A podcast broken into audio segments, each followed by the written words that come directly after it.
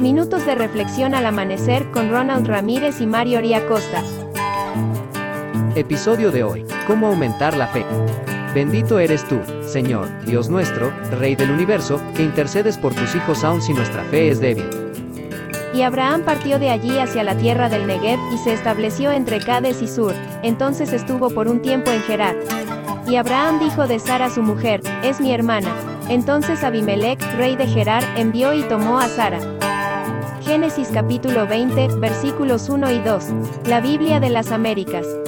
Abimelech era rey de Gerar, una de las cosas que hizo fue olvidar la hospitalidad hacia el extranjero, en este caso Abraham y Sara.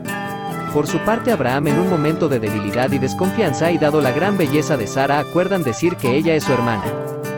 Esto conlleva a que Abimelech la lleve a su casa y quiera hacerla su mujer.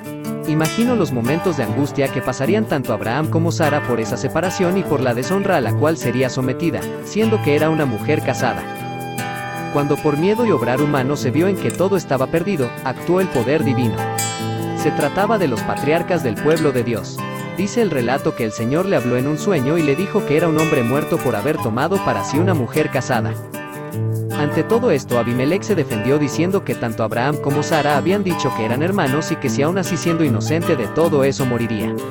Conociendo Dios la integridad del corazón de Abimelech, le evitó pecar contra él. Se le informa también que Abraham es profeta y que orará por él para que viva y no muera.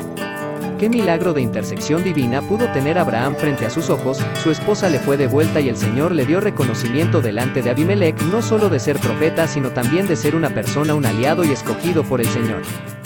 Más adelante se relata que Abimelech reconociendo que Abraham era un hombre de Dios hizo alianza con él y deseaba ser partícipe de las bendiciones que rodeaban a Abraham por su fe y fidelidad. Que el Eterno te bendiga y te preserve, que el Eterno ilumine su rostro hacia ti y te otorgue gracia, que el Eterno eleve su rostro hacia ti y ponga paz en ti.